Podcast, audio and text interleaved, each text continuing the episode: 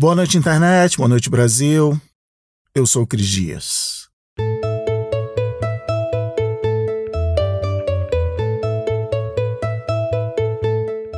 Viver no meio dessa pandemia do coronavírus é complicado de uns 500 jeitos diferentes. Um deles é o de que agora né, a semana só tem três dias: ontem, hoje e amanhã. Eu aqui já estou isolado em casa tem mais de dois meses e de lá para cá o país já teve dois feriados, o de Tiradentes e o primeiro de maio. Porque feriado, qual é a diferença de feriado para um dia que não é feriado? Feriado é um dia onde eu sei que eu não vou precisar me trancar no quarto para fazer reunião por videoconferência? E aí, eis que hoje, o dia que esse programa vai ao ar, domingo 10 de maio, é o nosso novo teste psicológico de 2020. Mais uma vez, os nossos limites vão ser testados. Hoje é Dia das Mães. A gente aqui mudou do Rio para São Paulo em 2009, eu, a Ana e a Clarinha. Então não é que eu passe todo o Dia das Mães com a minha, mas a gente dá o nosso jeito, ela vem para cá de vez em quando, eu já apareci de surpresa lá umas vezes, a gente dá um jeito e comemora é que cada vez mais eu acredito no valor dos rituais, em repetição, em criar um hábito de agradecer pelas coisas que você tem e o Dia das Mães é um desses dias.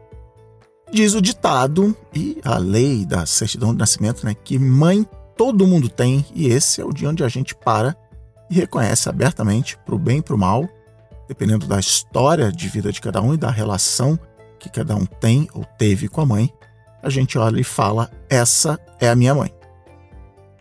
Eu torço que você aí seja do grupo de pessoas que eu faço parte, da galera que pode virar e dizer: obrigado, mãe.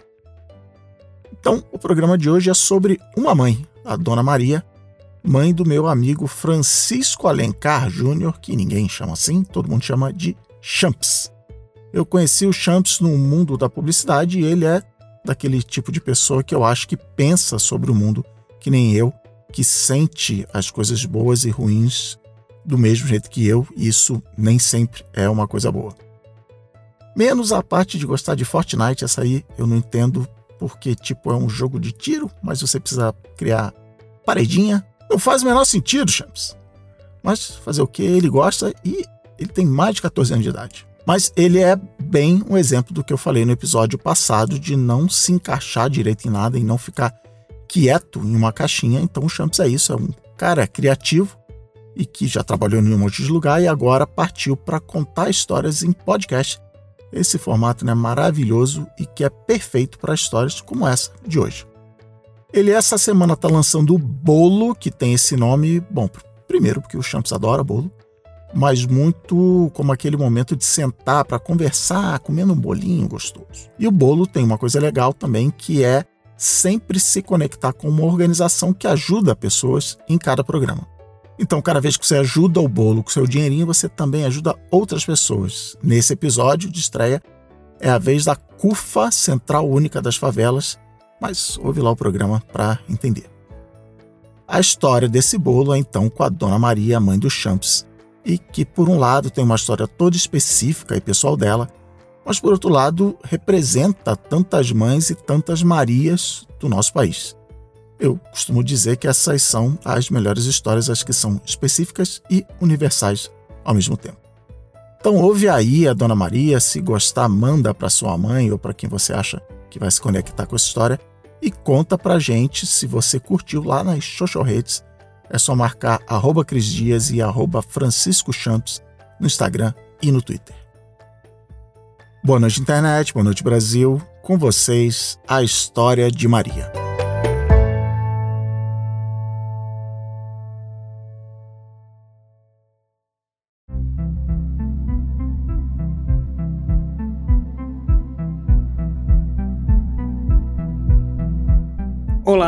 Eu sou Francisco Champs e você está ouvindo o Bolo. Histórias para compartilhar, discutir e aproveitar com alguém. Não se esqueça de assinar e avaliar o podcast e, se puder, contribuir no link da descrição. Seja muito bem-vindo ao bolo. Aceita um pedaço?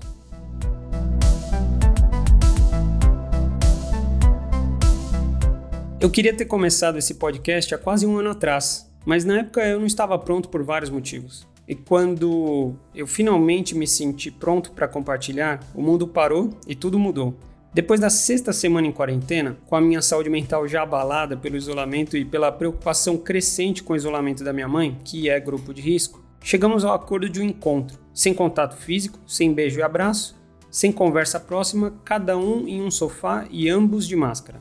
Para este encontro, eu propus algo que nunca tinha feito em mais de três décadas. Eu queria conhecer a história da minha mãe, do começo até agora, nós tomaríamos um café, que ela tanto ama, comeríamos um bolo, que eu tanto amo, e eu colocaria um gravador numa distância segura entre nós para entrevistá-la. Eu não sei se você já teve a oportunidade de fazer um registro da vida da sua mãe. Tomara que sim. E se não fez, peço que faça isso comigo agora. Espero que isso mude a vida de vocês como tem mudado a minha. Minha mãe deve ter estranhado esse meu interesse agora, já adulto e no meio de uma pandemia. Nem eu sei o motivo do meu interesse tardio, mas desconfio. Eu desconfio que no meio do isolamento eu queria estar com ela como nunca antes. Eu queria que ela se sentisse ouvida, reconhecida, acolhida, compreendida e amada. Mas principalmente, eu desconfio que eu fiz isso porque buscava todas essas coisas para mim mesmo. Com vocês, minha mãe. Maria de Fátima Pereira, eu nasci no interior do Ceará, no sertão do Ceará, chama-se Serra do Quincunca. É um sítio que carro, se passava um carro, olha lá, se passasse um carro por dia. Tinha uma venda só e o resto era só roça, só tinha uma venda. Essa venda tinha que ter tudo. A gente levava mais ou menos duas horas e meia para chegar no Farias Brito e duas horas e meia para subir a serra, que era subida, subida, tipo duas horas e meia ou mais. Só para a gente se situar na história, ela nasceu em 1956 e conta suas primeiras memórias por volta dos 4 anos de idade, ou seja, são memórias a partir de 1960. Minha mãe teve vários filhos, né? Teve no total de 15 filhos, e fora um que era gêmeo, né? Então são 16. Ela nunca falava isso, que era 16, falava que era 15, mas um morreu porque nasceu, acho que teve dois partos de gêmeo. E aí, quando eu completei quatro anos, meu pai morreu. E eu só lembro de ver meu pai num caixão e eu chorando. E eu lembro que uma madrinha me levantou para ver meu pai morto e falou que se eu continuasse chorando, que ela ia me jogar dentro de um cesto ou me dar uns tapas para mim ficar quieta. Eu mamava ainda, com dois anos eu mamava, mas aí quando chegou aos quatro, minha mãe me deu. Aí eu fui morar com essa madrinha, voltei pro velório do meu pai e voltei para casa dessa madrinha. Só que essa minha madrinha, ela por mais que tivesse uma situação financeira melhor do que a gente, ela só me dava fruta que os passarinhos comiam. Eu comia só o resto das frutas. Eu nunca comi uma fruta boa, porque ela dizia que não, a fruta boa talvez fosse para ela e para os filhos.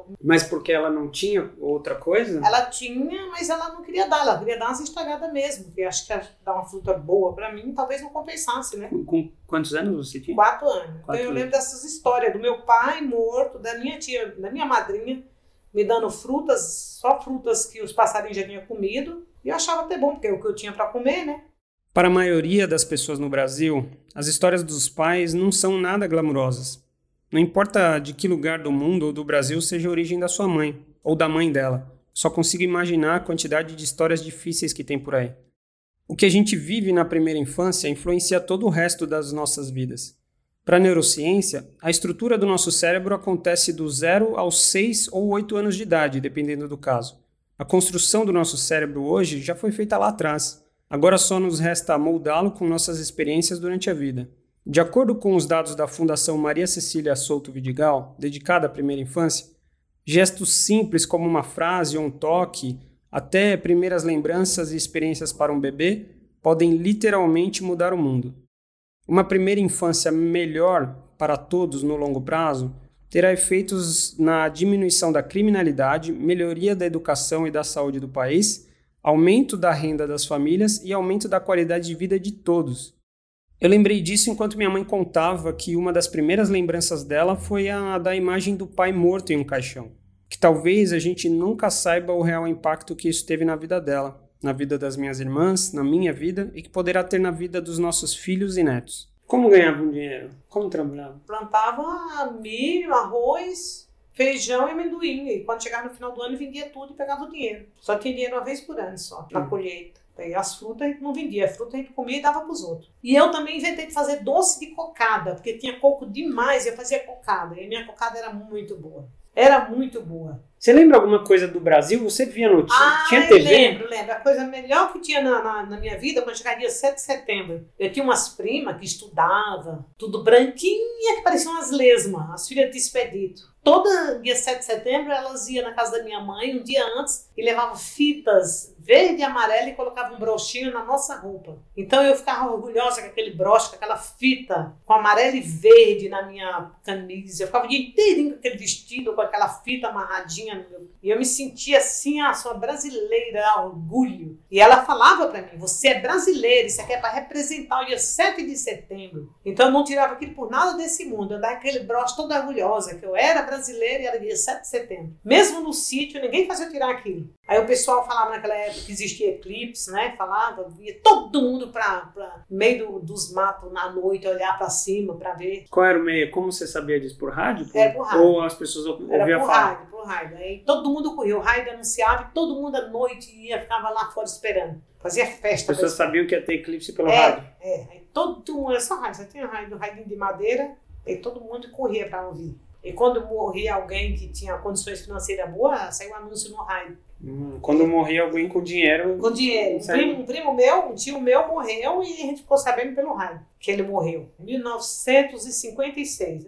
Minha mãe era uma pessoa boa, não era uma pessoa ruim. Minha mãe tinha um coração muito bom, mas minha mãe era nervosa demais, muito agoniada, muito agoniada. Também filho demais, muito agoniada. Então minha mãe, o defeito da minha mãe era entregar a um irmão para que ele tomasse o lugar de pai. Foi o maior erro da minha mãe. Até hoje eu converso com as minhas irmãs, elas nenhuma, nenhuma delas perdoa isso que minha mãe fez, nem eu. Meu pai morreu e ela disse para um irmão, o Antônio, você fica no lugar de pai. E ela falou pro pior irmão: pega o lugar de pai e que ela fizer de errado, você espanca. Meu irmão, ele não era normal aquilo. Ele espancava de você ter febre e delirar. Um dia, acho que a Albertina quebrou a máquina de costura, que ela era a única que tinha máquina, e ele perguntou quem foi. E ela disse, até hoje ela disse que sofre por isso. E ela falou, foi a Fátima, mas eu não tinha nem colocado a mão na máquina. Ele me bateu de corda que eu cheguei a delirar. Eu tinha febre, que quando eu cheguei na casa da Rosa, que morava do lado, a Rosa chorava e dizia, minha irmãzinha, passava água com sal nas minhas costas e chorava, não acredito. Aí morei com o Chico um tempo, depois fui morar com o Zé, porque o Zé era filhos e filhos também. Cheguei... Com quantos anos? Ah, eu tinha acho que oito anos, nove anos fui morar com o Zé, para cuidar dos filhos do Zé, para ser babá. Tá, isso depois. Aí eu já fui ser babá. Eu fui ser babá dos sobrinhos e eu sentia muita falta da minha mãe, tanto que tinha um cachorrinho que ele tinha pavor de fogos. E quando eu queria falar com a minha mãe, eu escrevia um bilhetinho, colocava num saquinho e colocava no pescoço do cachorro. Alguém soltava um fogo, o cachorro ia até minha mãe. Minha mãe lia aquele bilhetinho e sabia que eu estava necessitando dela.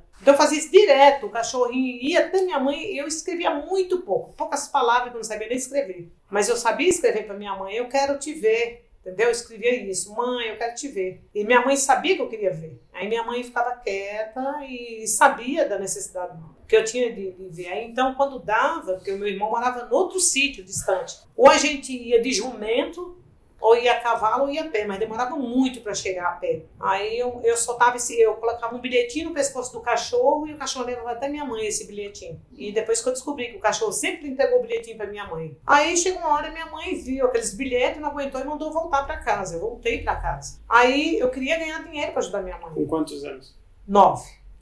Aí a minha irmã, como o marido dela tinha uma venda, o único que tinha venda lá era o marido da minha irmã, o Nezinho. E, e, a minha irmã era costureira. Minha irmã costurava dia e noite para as lojas da cidade de Farias Brito. Minha irmã era uma ótima costureira. Aí nisso minha irmã, ninguém tinha água. Aí minha irmã falava para mim, eu te pago tipo quatro reais por mês para você carregar quatro latas d'água por dia para minha casa. Então eu comecei a carregar água na cabeça e manter a casa da minha irmã com água. Então eu carregava quatro latas d'água na cabeça, tanto que eu falava pra minha mãe que eu não cresci por causa disso, que eu carregava quatro latas d'água na cabeça todo dia para minha irmã manter a água e eu ganhava aqueles quatro reais. Só que quando eu recebia aquele dinheiro, eu não sabia guardar. Eu, comprava tudo de coisa para minhas irmãs. Comprava tudo de bolacha, eu nunca guardei, eu dava tudo de coisa para minhas irmãs. Era um dia de festa. Aqueles quatro reais eu voltava com bolacha, um monte de coisas gostosas que minhas irmãs queriam. E assim foi indo. Aí, quando chegou uma hora, o meu irmão de Goiás foi para o Ceará e perguntou: quem, porque a gente viu a situação que estava feia, todo mundo passando necessidade, falou assim: quem quer ir embora comigo? Qual irmão era? O Pedro. Tá, mais velho. Eu dou estudo para vocês. E eu queria estudar. Até aí eu estava estudando, mas não sabia nadinha. Aí ele falou assim: eu dou estudo para vocês e, e dou uma vida melhor. Quem quer me acompanhar? Vamos para Goiás comigo. Eu e Albertino levantamos a mão e falamos: vamos embora. Com quantos anos? Vamos embora. Eu tinha acho que 12 anos nessa época. E vamos embora para Goiás. E fomos embora para Goiás, pegando três dias, três dias e três noites dentro de um de um ônibus, para lá, para cá, para todo lado. E foi aí que eu tenho quase certeza que eu passei em São Paulo pela primeira vez. Eu acho que era a rodoviária Estação da Luz. Eu fiz esse trajeto de carro no Google Maps hoje, que levaria 35 horas de Farias Brito até a Estação da Luz e mais 11 horas da Estação da Luz até Goiás. Embora a memória não seja uma fonte confiável de fatos do passado, e uma viagem nos anos 60 fosse diferente do que é hoje, três dias e três noites não parece algo impossível.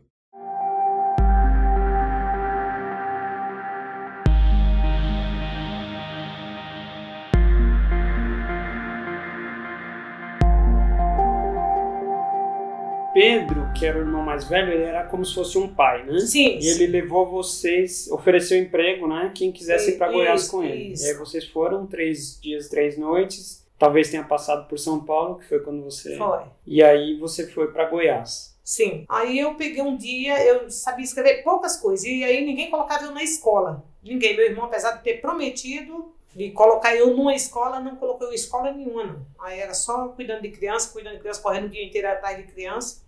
E um dia eu peguei e escrevi uma carta para minha, pra minha mãe, falando que se minha mãe não fosse me buscar, que eu ia desaparecer. Que eu ia dar um jeito na minha vida, que lá eu não ia ficar mais. Porque eu não estava vendo futuro nenhum ali para mim. Minha vida era só aquilo, cuidar de criança acabou. Eu não via nada que, apesar de eu ser nova, eu via que nada ali ia me trazer benefício. Minha mãe, acho que levou um mês para receber essa carta. Aí eu não tinha nem esperança mais. Quando foi um belo dia, minha mãe chega em Goiás por causa dessa carta minha. É, como ela era com você? Nunca demonstrou carinho, nunca demonstrou nada. Só a única vez que eu acredito que minha mãe gostava de mim foi quando ela foi me buscar em Goiás. Porque o resto, nunca mais. Nunca vi minha mãe mostrar um gesto que gostava, que nada. Nada disso. E que gesto que ela fez que você interpretou como carinho? Buscar eu em Goiás quando eu entrei em desespero e falei que eu não ia mais viver em Goiás, que eu ia dar um jeito na minha vida. E ela foi me buscar. Então eu acredito que foi o maior carinho que ela mostrou. Mas ela foi te buscar e te deu um abraço ou ela só chegou lá e falou vamos? Eu não lembro de abraço, só lembro que ela falou: vim buscar você. Entendeu? E para mim foi o maior presente ela ter me buscar. Só que quando chegou no Ceará, foi um ano, que, um ano de seca. A gente foi plantar, minha mãe queria colocar a gente na escola, e aí o ano já era ano de seca, e a gente foi plantar, cada um tinha sua roça. E nisso não deu, não deu nada, as plantas, nada, nada de plantação. Aí a minha irmã Albertina pegou e escreveu uma carta para o Pedro, falando: Pedro, se você quiser encontrar seus irmãos vivos, venha até o Ceará, porque se você demorar, você não vai encontrar mais ninguém, vai estar todos mortos. Porque não vai ter mais o que comer. Aí o Pedro recebeu essa carta também. Acho levou um mês e recebeu essa carta. Aí não deu uns três meses, o Pedro voltou para o Ceará com uma caminhonete, uma, um S10, com a capota atrás e dois colchões de solteiro. Aí chegou no Ceará e falou: vamos arrumar as malas e todo mundo vai embora, de novo para Goiás. Aí eu entrei em desespero e falei que eu não ia mais para Goiás. Que Goiás eu não ia, que eu não ia, que eu não ia, que eu não ia para Goiás, né? Aí ele falou: você vai ter que ir. Você é uma criança ainda, você não tem entendeu? Você não tem juízo para. Você não, não sabe se virar ainda e você vai ter que me acompanhar, entendeu? Vai ter que ir embora e, e morar lá em Goiás. Eu fui embora com a minha mãe, porque não tinha outra saída. Eu queria ficar com a Inácia, que casou, não queria casar, mas fizeram o casamento dela, porque já estava namorando, então era melhor casar para ficar um a menos. Então a ideia de casar era para liberar um pouco o peso da família. Sim, o casamento não era por amor, não. Era casamento porque para ficar livre. Mais um, a menos para minha mãe. Minha mãe não trabalhava, não tinha mais nada. Então as filhas mais Só- velhas iam ter que ir casando para poder sair Casando. de O que, casa. o que tivesse namorado tinha que casar.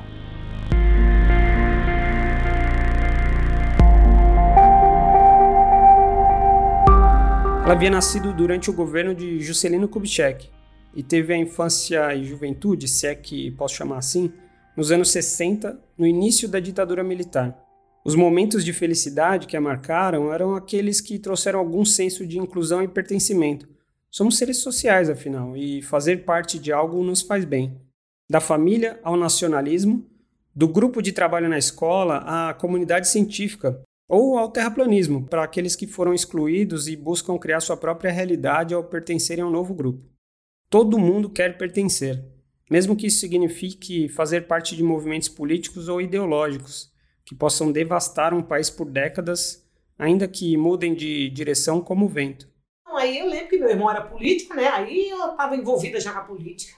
Como assim? Meu irmão era da Arena, depois passou para o PMDB e era, gente envolvia totalmente na política com meu irmão. Ah, ele era é, da Arena? É, e a gente era envolvida. Nossa, a gente fazia passeada, a gente. Já tudo que meu irmão fazia de política, a gente entrava de corpo e alma, eu e Albertina. A gente participava de tudo. De tudo. Tudo que tinha que fazer para política, a gente estava ali no meio era amigo do Ulisses Guimarães, nossa senhora, é como o pai dele, o Ulisses, né, na época do Ulisses, nossa. Então ele tinha esse povo aí de política. E quando você falou a gente se envolvia, o que, que você fazia? Fazia tudo, ajudando ele, em passeata, panfleto, uhum. e a gente se envolvia mesmo, fazia tudo, se ele mandasse levar tal coisa, ia levar, é envolvido. Mas você não fazia ideia do que era o posicionamento? Não, não, é, nem claro. sabia o que, que era. Não tinha estudado, né? Não, não, não estudava nem sabia nada. É.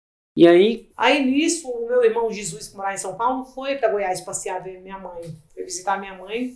E eu pedi para o Jesus para vir morar na casa dele. Aí ele me trouxe para São Paulo, foi aí que eu morei em São Paulo. Com quantos anos? Aí eu tinha meus 14, 14 anos, eu vim morar em São Paulo e fui babado do meu sobrinho Ricardo. Hum. Aí como tinha só ele, era mais tranquilo. Aí eu fiquei morando com eles, acho que um ano e pouco. Nisso, o teu pai, é, como era irmão da Mari, da minha cunhada, começou a, a, se aproximar e falar que queria namorar comigo. Eu não queria de jeito nenhum. Eu era uma criança ainda, eu tinha 15. 15 anos. E teu pai, bem mais velho, com seus 35, e falava que queria, queria. Eu falava que nunca, nunca queria namorar com ele. Nunca, que ele era velho para mim. E ele sempre em cima, em cima, e todo mundo falando que eu devia namorar, que eu devia namorar, e eu falava que não. Não porque ele era velho, eu falava, e outro não queria namorar. Eu era uma criança, eu tinha 15 anos, e ele tinha 35 Aí ele continuou, continuou. Aí aproveitou que minha mãe veio para São Paulo. Eu tinha acho que meus 15 anos, minha mãe, eu tinha 14, 15 anos minha mãe veio para São Paulo. E ele aproveitou, porque naquele tempo todo, os pais que casavam os filhos, não eram os filhos que escolhiam ninguém. Ele aproveitou que minha mãe veio, e sabendo que minha mãe era viúva e queria ficar livre dos filhos, ele falou com minha mãe: Eu quero casar com a Fátima. Minha mãe, mais do que rápido, falou: Tá dado, pode casar. Aí eu falei: Eu vou voltar para Goiás correndo, porque casar não vou. O ápice do êxodo rural aconteceu entre os anos 60 e 80.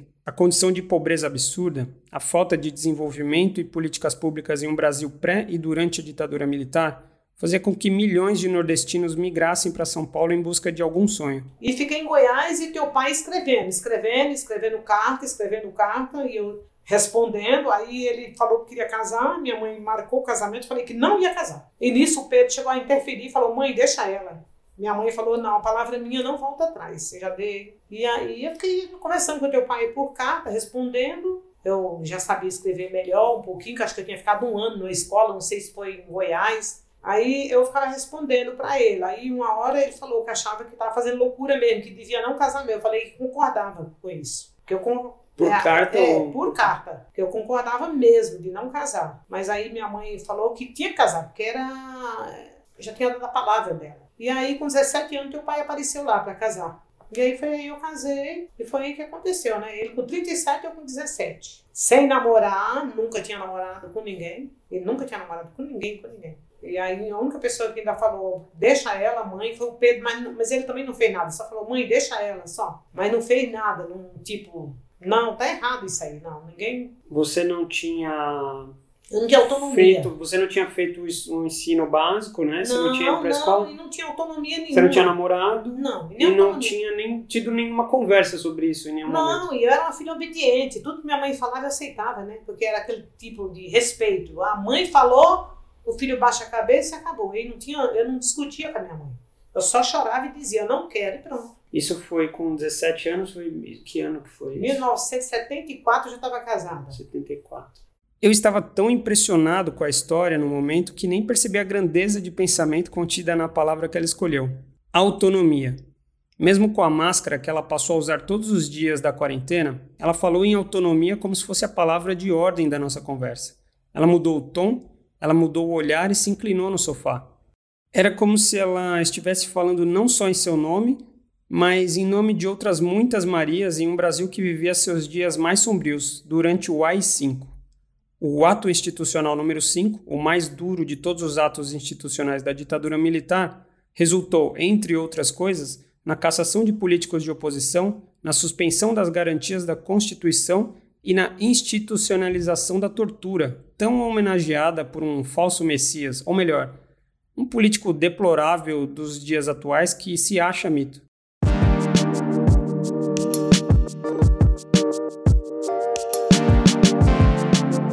Tal dividir esse bolo com alguém? O bolo de hoje foi criado para ajudar mulheres que sofrem com abusos todos os dias no Brasil. Na descrição deste episódio, você vai encontrar um link para contribuir com quem precisa. A quantia arrecadada será dividida com a ação social Mães da Favela, da CUFA, Central Única das Favelas, que oferece apoio para as mães que precisam de ajuda, além de nos ajudar a escrever novas histórias para mais pessoas. Foram tantos abusos, da privação de uma infância saudável, das agressões físicas de um irmão mais velho, da falta de um lar fixo, falta de um pai presente, uma mãe acolhedora, falta de educação básica, saneamento básico e condições dignas, até um casamento forçado em uma idade criminosa. Hoje, os abusos só são percebidos por quem está ouvindo agora, fora daquela realidade, num lugar muito privilegiado como o meu. E aí, como é que foi os primeiros anos? Como é que foi o começo? Não foi muito bom, não, mas aí eu fui me acostumando, fui me acostumando, né? Logo veio a Cristiane, com um ano e pouco de casada, aí a Cristiane nasceu. Porque aí eu já falei, bom, já que eu tô casada, eu quero ter filho. Eu já coloquei na cabeça, já que eu tô casada, Ah, então, você queria? Eu queria. Meu pai não ligava muito pra eu falar pra ele, já que eu casei, eu quero ter filho. E eu vou ter filho. E eu queria ter filho. De qualquer jeito, falar assim, já que eu casei, eu quero ter filho. Ficar sem filho, eu não vou ficar. Então, é uma coisa minha mesmo, minha decisão. Já que tô casada, agora eu quero ter filho. Já que eu não posso...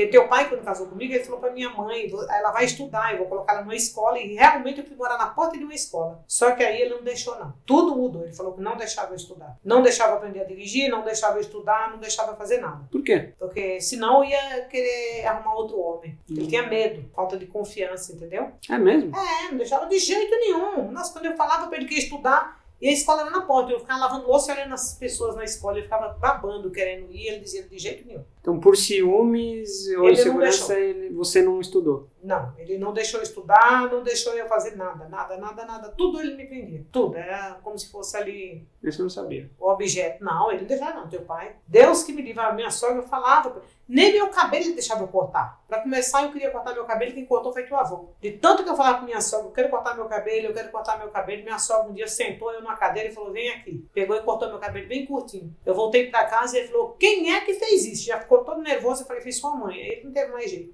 A mãe dele? É. Porque até aí ele tinha proibido de cortar meu cabelo. Não podia cortar o cabelo, não podia sair sozinha. E por isso que eu tinha esse medo. Não podia sair só, não podia fazer nada só. Como é que foi cuidar de um bebê? Foi horrível, porque eu nunca tinha pego num bebê na minha vida. Nunca, aí um bebezinho branco, parecia uma lesminha na minha mão. E eu dando banho, eu chorava, eu tinha medo de matar ela, porque ela escorregava e eu dando banho naquela criancinha bem pequenininha, branquinha, branquinha na minha mão, parecia uma lesminha e eu chorando, dando banho e chorando com medo de matar. Nunca tinha dado banho, não existia curso para dar banho, não existia esse negócio de pré-natal ensinando, não existia essas coisas que existem hoje de ensinar a segurar um bebê, ensinar a amamentar. Eu não sabia nem como era dar mamar um bebê. Como você aprendeu? Sei lá, acho que Deus, porque nem minha mãe não estava presente para me ensinar, minha mãe estava internada, veio para cuidar de mim e foi internada. E eu não tinha ninguém, ninguém, ninguém, ninguém, só eu. E o pai fazia o quê? Trabalhava o dia todo. Mas ele não, não falava nada? Não, ele também não dava banho, não sabia fazer nada. Nem isso ele nem se preocupava, nem um pouco. Aliás, teu pai acho que nunca deu banho em nenhum dos filhos. Nunca, não é? Coisa que hoje os pessoal, todo mundo faz, né? Quantas mulheres ao longo da história não tiveram esta autonomia arrancada de um jeito que lhes causava medo, falta de confiança, de amor próprio e quem pode garantir que a esse estágio de abuso já não seja uma depressão? Em uma sociedade de mentalidade conservadora, durante o regime militar e êxodo rural, quantas Marias tiveram de abrir mão da sua autonomia e liberdade para sobreviver? Sem estudo, sem autonomia pessoal, social ou financeira, sem suporte psicológico, afetivo ou qualquer outro, vieram os quatro filhos na ordem: Cris, Bel, Nani e eu. E, e aí, como foi da Bel em diante? Da Bel. Aí, é- aí era mais difícil ainda, né? Como é que foi da Bel até chegar em mim? Aí da Bel até chegar em você, aí logo eu fiquei grávida da Nani também. Sem querer, sem saber, de repente tava grávida da Nani. Aí eu já estava trabalhando, já ajudava teu pai, tinha comércio, eu já ajudava ele. Nisso eu já ajudava ele desde a da Abel. Mas quando a Abel nasceu, você já estava melhor em ser mãe, você já sabia já, mais. Sabia, já sabia. Você já tinha aprendido sabia, as coisas, é, claro. É, é. Com a Cris. Aí com a Nana eu já sabia também, só que aí eu fiquei mal porque a gente tinha comércio, foi a época que teu pai foi assaltado, que levaram tudo, deixaram ele na pior. Não teve uma gravidez antes da Nani? Não, antes da. Foi a, a Cris a Cris, depois a Bel, aí eu tava amamentando a Bel. Aí o médico falou assim: olha, já que você tá amamentando, não tem, não tem perigo, não toma anticoncepcional, não. Aí eu falei, porque eu não quero ter mais filho. Ele falou, não tem perigo, não. Aí foi aí que eu fiquei grávida. Hum. Entre a Bel e a Nani. Aí o que aconteceu? Como eu tava muito fraca e debilitada, o bebê não aguentou. Eu nem sei o sexo do bebê, porque aí eu perdi. Ia fazer três meses uhum. de, gestação eu perdi. O médico falou que eu estava muito fraca, que eu não tinha condições. Eu estava eu tava fraca mesmo, estava pesando acho que 42 quilos. Hum. Eu amamentava e estava fraca, estava até com anemia. Hum. Tinha um pouco de anemia, o médico falou, quando ele fez exame. E aí, depois de alguns anos, veio a Nani. Aí eu fiquei grávida da Nani também, sem saber, né? Aí foi a época que foi ruim na nossa vida, porque o pai perdeu praticamente tudo. Como assim, sem saber? É, de repente eu tava grávida, eu não sabia que tava grávida. Eu, hum. Um dia eu caí, desmaiei, um bandido chegou pra assaltar teu pai. E aí teu pai falou assim, ai, por que, que você não reagiu? Eu não ia reagir. Quando eu vi o bandido com a arma, eu só desmaiei, eu caí no chão. Aí que eu achei estranho, que eu tive força, minhas pernas não levantavam. Aí depois que eu fui no médico, ele falou, você tá grávida. Então eu estava grávida já. Quando o bandido pôs a arma na cabeça do teu pai, eu já estava grávida, eu não sabia que estava grávida. E aí a gravidez da Nani foi muito difícil? Foi, foi difícil demais. Aí minha pressão começou a ficar alta e baixa, alta e baixa. Aí o médico falou que eu tinha que ter um repouso, aí eu fui para Goiás. Fiquei três meses em Goiás, afastada com vocês, lá em Goiás. Teu pai é aqui, sem emprego, ficou procurando emprego em Goiás. Com quem? Eu fiquei em Goiás na casa da minha mãe, na casa do Pedro, na casa da Salete, fiquei na casa de um, na casa de outro. E aí, como é que as coisas ficaram melhores? E depois, como veio, como eu vim? Aí eu vim para São Paulo. Teu, teu avô foi buscar eu em Goiás. Não foi, foi teu pai, foi teu, teu avô. Teu avô foi lá buscar, eu voltei. Aí a gente começou a cuidar da vida de novo. A começar tudo do, do zero, como se diz. Aí eu comecei a ter arritmia cardíaca. Comecei a ter arritmia cardíaca, muita coisa que aconteceu de ruim na vida, né? Eu comecei a ter arritmia. Aí o médico mandou eu começar a fazer tratamento do coração. Comecei a fazer tratamento do coração, de repente, um dia eu ficando perdendo peso, perdendo peso. Aí um dia eu fui no médico, o médico falou: Você tá grávida. Aí eu descobri que tá grávida de você. Na, na época que eu tava mais doente, fraca, debilitada, de novo. De novo? De novo. Aí o médico falou: Você tá grávida. Eu falei: Eu não acredito. Aí fora que eu comecei a chorar sem parar. Eu falei: Mentira. O médico falou: É verdade. E aí veio essa joia. Aí mais um. Eu falei, meu Deus. É, é. Tá. E aí como foi com quatro filhos? Difícil, né? Como se diz, difícil, né? Como foi a vida a partir daí? Agora você já era mãe em São Paulo, quatro filhos. Quatro filhos, uma vida difícil, teu pai praticamente sem emprego, fazendo uma coisa, fazendo outra, tentando fazer isso, fazer aquilo, fazer aquilo para correr, eu trabalhando também, tentando vender isso, vender aquilo, vender Aí comecei a trabalhar com vendas, né? Eu comecei a trabalhar com vendas e ajudar ele, ajudar, ajudar. E foi indo, né? Eu fiquei alguns dias sem conseguir dormir depois dessa conversa. Quantas Marias, mães, em quarentena, em meio a um governo de tentações fascistas de estrutura militar, incapaz de apoiar quase 100 milhões de brasileiros em situação de grande pobreza, estão perdendo sua autonomia todos os dias. Quantas Marias estão sendo abusadas, agredidas ou até mortas dentro de casa neste momento? E porque mesmo meio século depois nós continuamos repetindo os mesmos erros?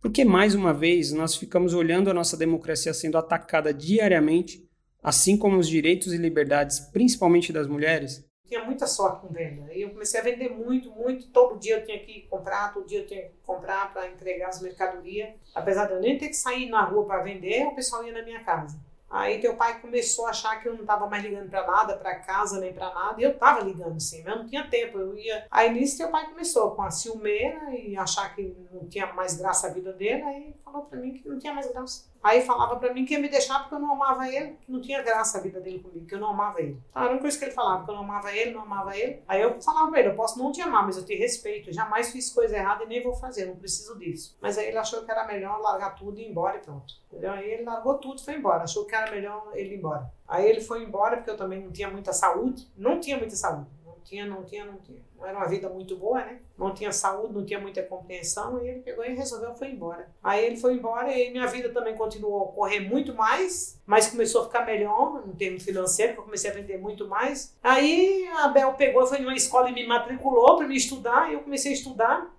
A Bel fez A isso. Bel, Qu- Quantos anos ela tinha? a Bel acho que tinha 14 anos, foi na escola e falou assim: ah, minha mãe quer estudar, eu quero matricular ela. As professoras falou, pode trazer ela aqui. Aí já levou eu lá, já fiz matrícula, comecei a estudar. Foi lá no Lourenço. Foi, comecei a estudar, Lourenço estudar. Filho. É, aí eu trabalhava o dia todo, estudava à noite, tem dia que chovia, e eu vinha em casa toda atolada na água, chegava com água até no joelho. Então, aí são minhas primeiras lembranças de você voltando da escola. Triste, tinha dia que era triste, eu chorava, cansada, arrebentada. E então, como era? Resume para todo mundo entender. Você é uma mãe de quatro filhos, divorciada, estudando à noite, trabalhando e estudando. Trabalhava o dia inteiro e estudava à noite. Trabalhava o dia inteiro e estudava à noite, para não deixar ninguém faltar comida em casa. Depois que teu pai foi embora, aí eu vi que a minha vida era outra. Aí eu comecei a viajar, tipo, daqui para Goiás sozinha, com meus filhos, ir até a praia com meus filhos, ir para interior, ir até um sonho que eu tive de ir, foi até é, Camboriú, fui no Oktoberfest com as minhas filhas, foi a maior realização da minha vida, chegar e ir numa festa sozinha, sem ter que pedir nada pra ninguém, sem ter que ficar com medo de estar fazendo coisa errada. E eu me senti a mulher mais realizada do mundo, tava ali com as minhas filhas, amigo das minhas filhas, tudo no hotel. Então ali já pra mim já era uma coisa que um sonho que acho que não tinha dinheiro nenhum que pagasse. Quais outros sonhos você realizou já? Viagem, várias viagens, Argentina, Estados Unidos, nossa, muito, muito e sozinha Clichê. sozinha, sem falar inglês, nada, e viajar para todos esses lugares só, só, só de verdade, só eu e Deus. Ainda é uma incógnita como é que você viaja para os Estados Unidos e não fala inglês e, e faz amizades lá.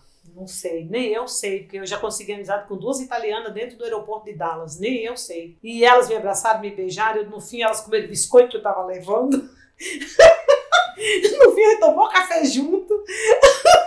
e no até um policial de Dallas me deu o telefone dele para me ligar para crise, fez a ligação para mim, e ainda me abraçou. E você não fala nada inglês. Nada, e ele me deu o telefone dele, e fez a ligação pra minha filha, isso é verdade. E a Cristiane, mãe, como que pode? E o policial me deu o telefone, eu falei que a Cris, Cris, estou em Dallas. Mãe, onde você está falando? Telefone de um policial. Como? Ele me prestou, me deu o telefone. Outra vez em Los Angeles, uma moça lá também falou comigo, perguntou se eu precisava de ajuda, e tudo em inglês, eu entendi muito bem o que ela falou. Você foi feliz como mãe? Como mãe, sim, porque eu queria ser mãe.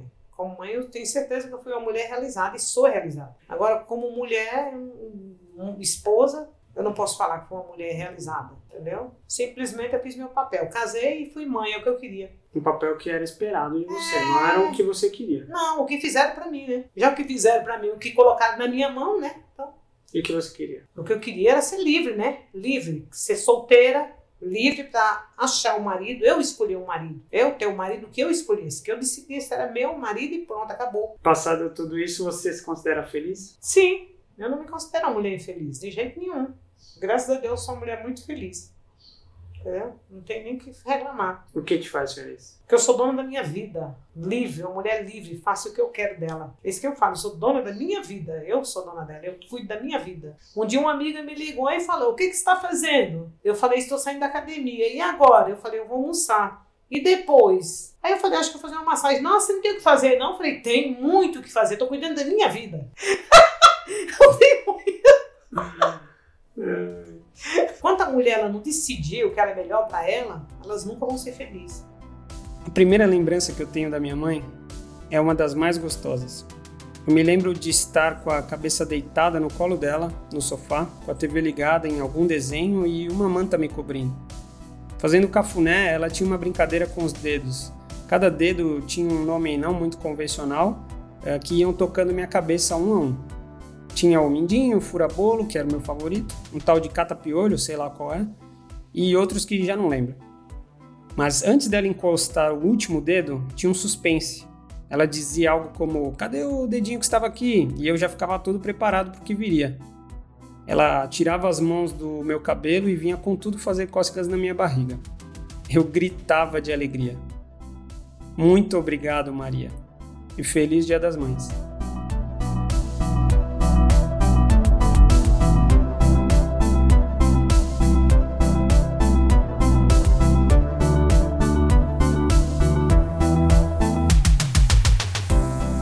Obrigado por ouvir Bolo. Se você gostou desse episódio, é muito simples ajudar. Na descrição do episódio você encontra um link para contribuir com um cafezinho ou um pedaço de bolo. Tudo que for arrecadado será compartilhado com a ação social Mães da Favela, da Central Única das Favelas. Você pode indicar esse episódio para alguém que você goste ou que acha que vai gostar de ouvir. Ou você pode mandar suas histórias, suas opiniões, seus comentários e mensagens para o meu Instagram, franciscochamps. Bolo é uma criação de Francisco Champs, edição de Jéssica Correia, a trilha sonora é do artista Lesion X e se chama A Journey Through the Universe, que você pode encontrar gratuitamente na página do artista e Creative Commons. A fotografia de capa foi cedida pelo fotógrafo rmessias. Agradecimentos especiais desse episódio para Cris Dias e boa noite internet. Eu sou Francisco Champs, muito obrigado e até o próximo bolo.